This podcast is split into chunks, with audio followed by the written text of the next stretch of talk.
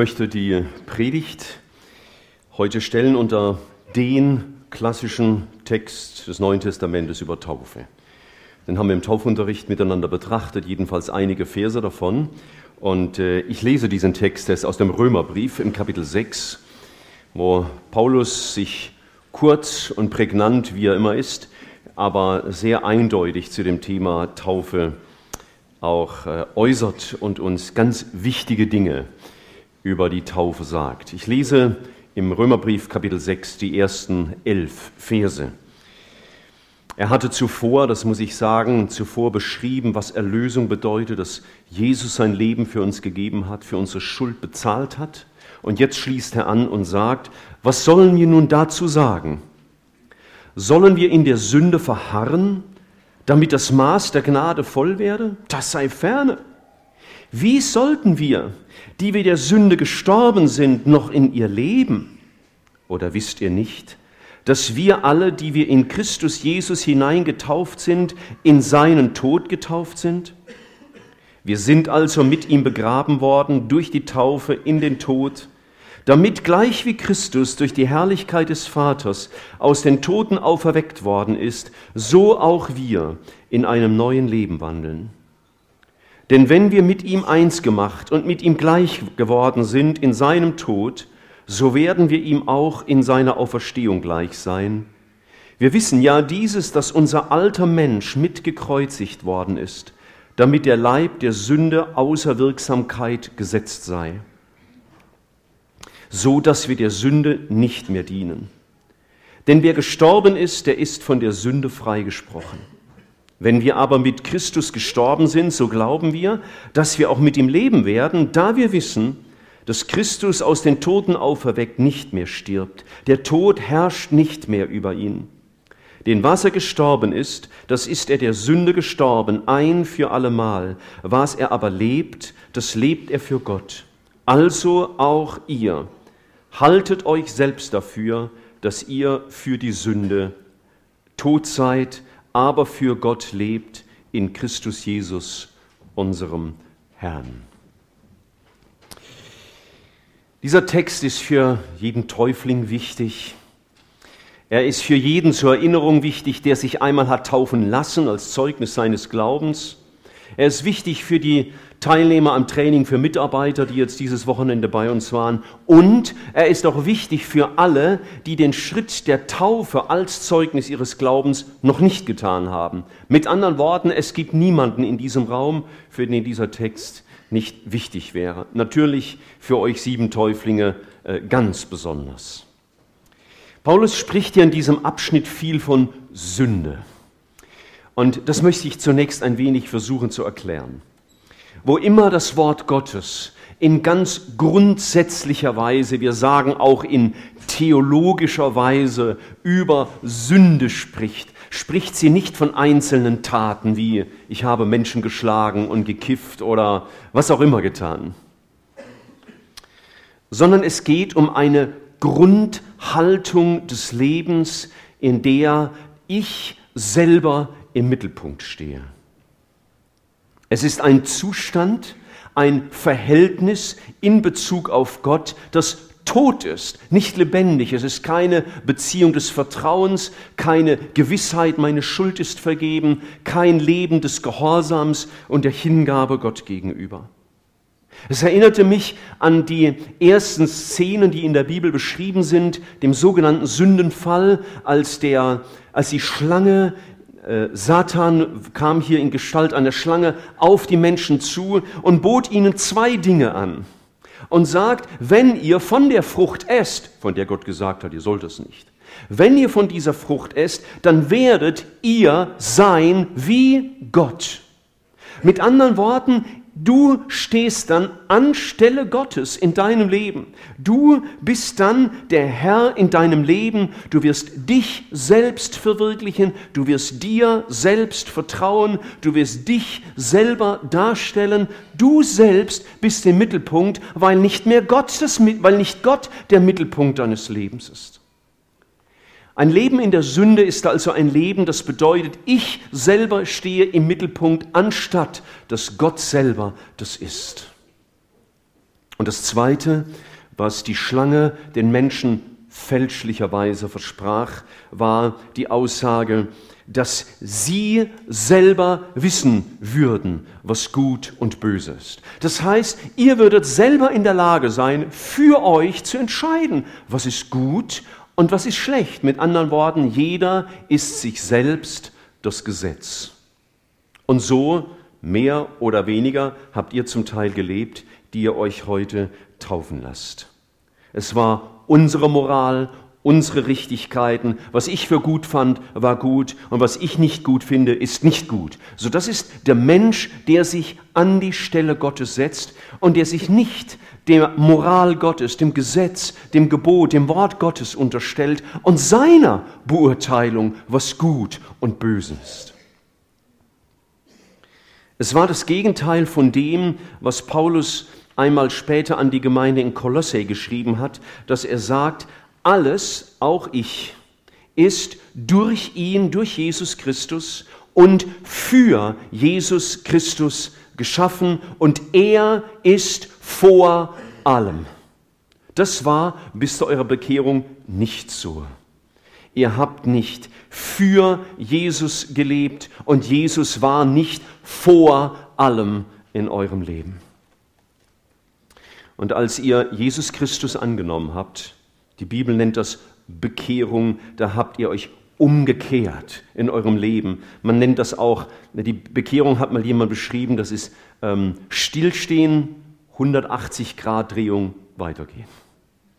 Da hat sich was Entscheidendes verändert, weil ihr jetzt beginnen wolltet, für Jesus zu leben und aus der Kraft, die Jesus zeigt.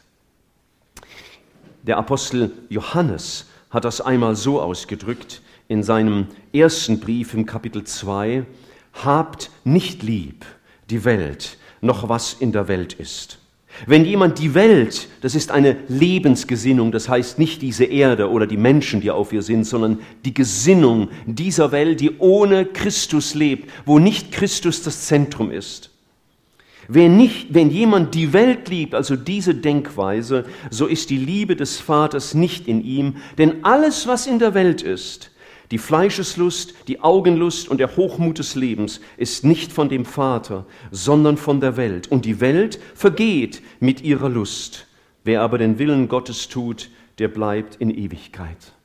Ein Mensch, in dem Jesus Christus nicht der Herr ist, ist wenn ich diese Begrifflichkeiten gebrauchen will, ein Mensch, der in der Fleischeslust lebt. Das heißt nichts anderes als, ich will das verwirklichen, was in meiner Natur ist. Das, was ich will, das will ich verwirklichen. Ich bin das Zentrum. Ich bin mein Gott. Und die Augenlust bedeutet, ich lasse mich anregen von all dem auf dieser Erde, was meine Augen sehen, und wenn es mir gefällt, dann will ich es ohne zu fragen, was sagt der lebendige Gott dazu und welche Rechenschaft bin ich Gott schuldig, wenn ich das tue, was mir jetzt gerade vor Augen steht. Und das Dritte, was der äh, Apostel Johannes als kennzeichnend beschreibt für ein Leben ohne Gott, Gott ist der Hochmut des Lebens. Ich brauche niemanden außer mir. Ich brauche Gott nicht, der mir den Weg zeigt. Ich brauche Gott nicht als meine Hilfe. Ich brauche Gott nicht zu meiner Bewahrung. Ich sorge für mich selbst. Ich vertraue mir. Und wenn Paulus jetzt davon spricht, in diesem Abschnitt über die Taufe, dass ähm, wir mit Christus gestorben sind und mit Christus auferstanden sind, dann will er genau das Gleiche mit anderen Worten ausdrücken. Ich möchte, möchte das illustrieren. Nachher wird ähm, die Christiane, glaube ich, als erstes da in das Taufwasser steigen. Ihr werdet sie beobachten, entweder hier oder über äh, die, den Bildschirm. Und ihr werdet sehen, dass wir sie untertauchen. Wir lassen sie aber da nicht. Wir lassen sie nach 15 Minuten spätestens wieder nach oben. Ja. Ja, wir tauchen sie unter Wasser und das symbolisiert ein Symbol. Ich bin mit Christus gestorben, ich bin mit Christus begraben. Das heißt, dieses Leben, wo ich selbst im Zentrum stand, dieses Leben, in dem meine Moral bestimmt hat, die beerdige ich hier. Davon will ich Abstand nehmen, das will ich hinter mir lassen. Wir hatten mal vor vielen Jahren eine Taufe, da war die Ursula Philipp dabei. Die Gemeinde kennt sie und weiß, die Ursula hat eine ganz tolle Gabe, sich manchmal etwas äh, originell, aber sehr zutreffend auszudrücken. Und bei ihrer Taufe, ich habe alles andere vergessen von dem, was sie gesagt hat, sagte sie, ich will heute mein altes Leben, eben dieses Leben, wo ich das Zentrum bin, an den Nagel hängen. Und der Begriff hat mir gut gefallen. An den Nagel hängen, das tun wir, nämlich an vielleicht einen der Nägel, mit denen Christus ans Kreuz genagelt wurde. Dieses Leben in der Sünde, wo ich selbst der Herr bin, wo meine Moral äh, beherrschte, das soll hinter mir bleiben. Das wollt ihr bezeugen und ich denke auch an all die, die sich bereits haben taufen lassen, als Zeugnis dafür, so das ist mir wichtig. Ich möchte uns da etwas in Erinnerung rufen und euch natürlich mit auf den Weg geben und denen als Herausforderung sagen, die diesen Schritt noch nicht getan haben. Wir werden das nachher miterleben und wir dürfen uns auch fragen, ist das bei mir so? So wie ich es mal versprochen habe bei meiner Taufe oder bei meiner Bekehrung, nicht ich, sondern er soll im Zentrum meines Lebens stehen. Ist das meine, deine gelebte Realität? Ich kam mit einem Liedvorschlag ein bisschen spät, deswegen lese ich uns eine Liedstrophe vor von einem Lied, das viele von uns kennen und sehr lieben. Es heißt Folgen. Leben mit Jesus hat Folgen. Die eigenen Pläne und Ideen zählen nicht mehr. Folgen, komm, wir wollen ihm folgen. Sein Weg ist gut. Wir gehen hinterher. Und dann heißt es in der dritten Strophe, Folgen heißt zu opfern, was lebenswichtig scheint. Die Rap-Gruppe zum Beispiel, lebenswichtig. Ja? Ähm, Folgen heißt zu opfern, was lebenswichtig scheint, heißt manches aufzugeben, was man zu brauchen meint, heißt viel mehr zu gewinnen, als man verloren hat. Zum Leben durchzudringen, so wie es Jesus tat. Nicht ich, sondern er. Ich dachte an Paulus. Als der Jesus begegnete, hat Paulus Jesus zwei Fragen gestellt und ich wünschte, das wäre eure Frage jeden Tag. Und meine auch. Herr, wer bist du? Ich will dich kennen und immer besser kennenlernen. Und die zweite Frage war, was willst du, dass ich tun soll? Wir dürfen uns also fragen, ist das Realität, was unsere Täuflinge heute bezeugen, auch in meinem Leben? Nicht ich, sondern Jesus steht im Zentrum meines Lebens. Zweitens, was ich nachdenken kann, wie sind die Prioritäten in meinem Leben gesetzt? Machen die Prioritäten also die Dinge, die ich, soweit ich sie bewegen kann, soweit ich sie verändern kann, sind die Prioritäten meines Lebens so, dass deutlich wird, Jesus ist mein Herr. Oder sind sie so, wie Jesus es einmal gesagt hat, trachtet zuerst nach dem Reich Gottes und seiner Gerechtigkeit? Ja?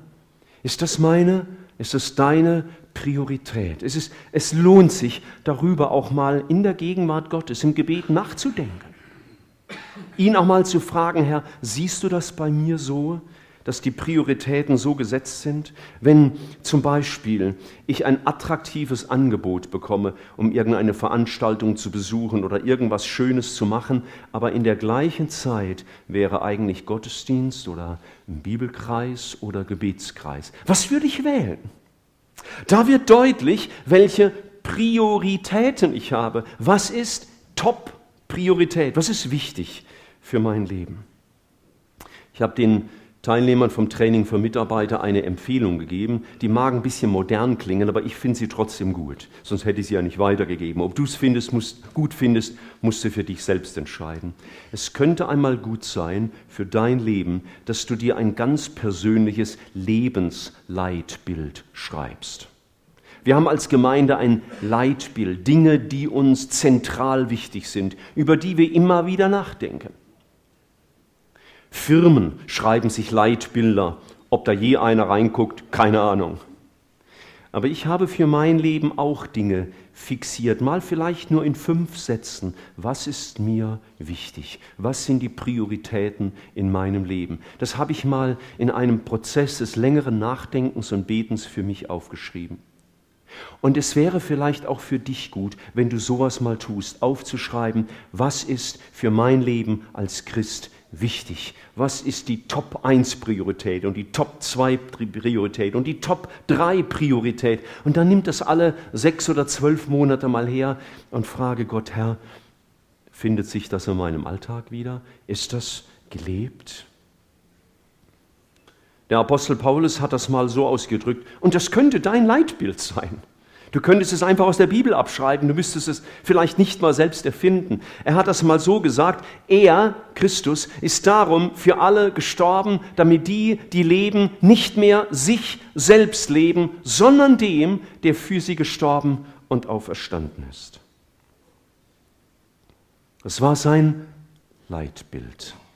Oder er hat an einer anderen Stelle gesagt, auch im Römerbrief im Kapitel 12, im Vers 1 und im Vers 2, ich ermahne euch, dass ihr eure Leiber darbringt als ein lebendiges, heiliges, Gottes, Gott wohlgefälliges Opfer und passt euch nicht diesem Weltlauf an, sondern lasst euch in eurem Wesen verwandeln durch die Erneuerung eures Sinnes. Das war Römer 12, 1 und 2. Das kann ein Leitbild sein, das ich über mein Leben schreibe und über dem, das ich immer wieder einmal bewusst nachdenke und mich frage, oder ich möchte es besser sagen, Gott frage, Herr, ist das in meinem Leben gelebte Realität oder sind das nur Bibelverse, die ich auswendig finde?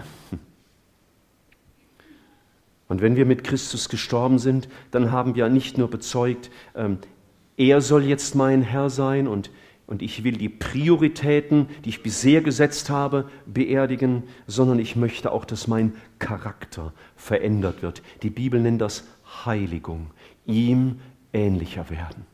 So hat es die Ellen vorhin gesagt. Sie möchte Jesus ähnlicher werden. Und ein Schritt ist, dass sie sich taufen lässt, wie Christus sich hat taufen lassen.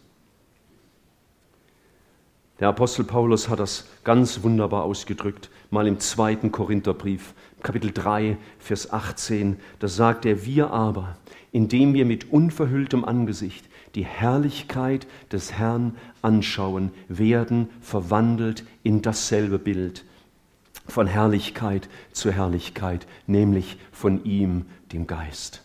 Er verändert mich, dass mein Denken, mein Reden, mein Handeln ihm ähnlicher wird. Auch ein schönes Leitbild.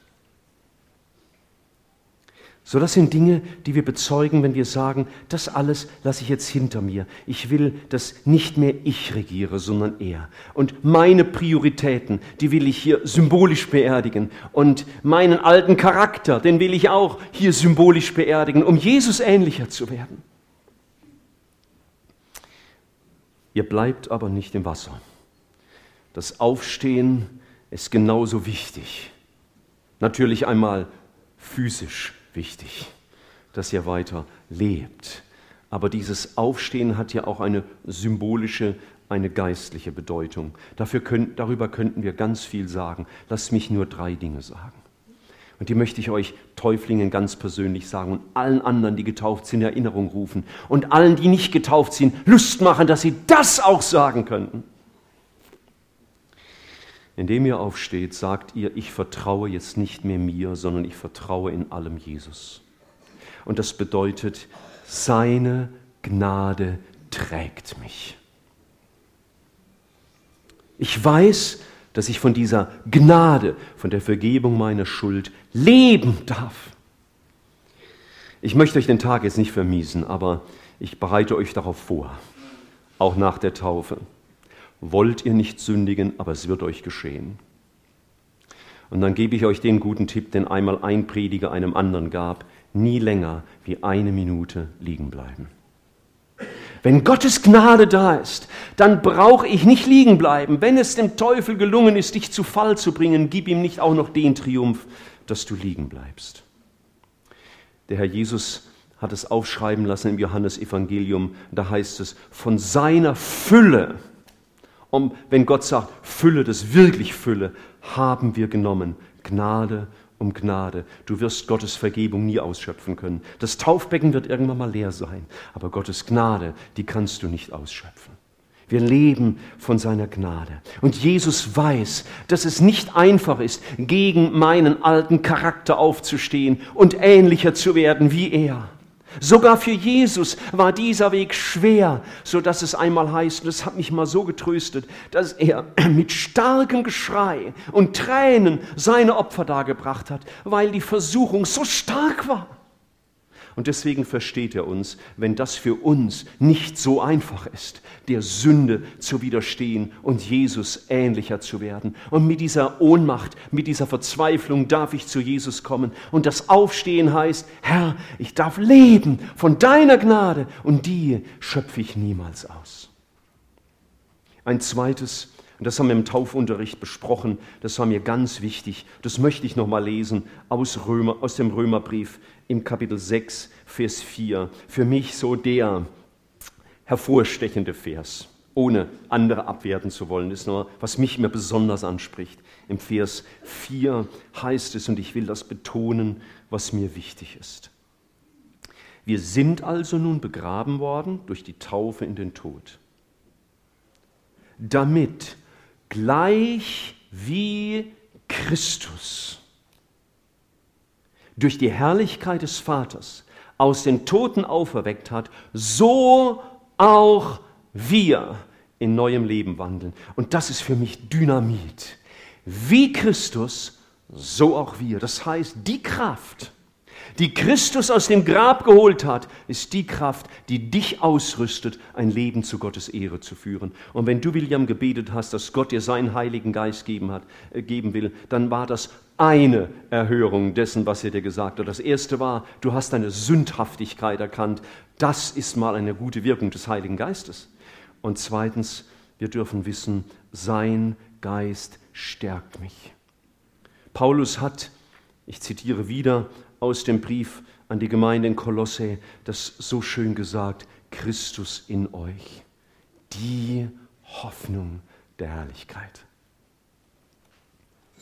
Er ist eure Hoffnung. Ihr dürft ganz abhängig von ihm sein. Ihr müsst nicht sagen, so jetzt bin ich aber tauft, jetzt muss ich aber stark sein. Nein, jetzt darf ich umso bewusster leben lernen von seiner Gnade, von seiner Kraft und darf glauben an seine Kraftwirkungen, die sich nicht zuerst zeigen in Heilung von Kranken oder in der Auferweckung von Toten, sondern darin, dass Menschen neu werden und Christus ähnlicher werden.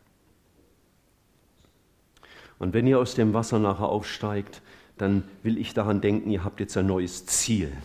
Und jetzt seid ihr ja jung, der Bruder Derksen, das ist der Älteste, der sitzt da hinten jetzt, der auch mit euch getauft wird. Er ist bedeutend älter, ist beinahe so alt wie ihr fünf zusammen oder ihr sechs zusammen. Ja, nicht ganz.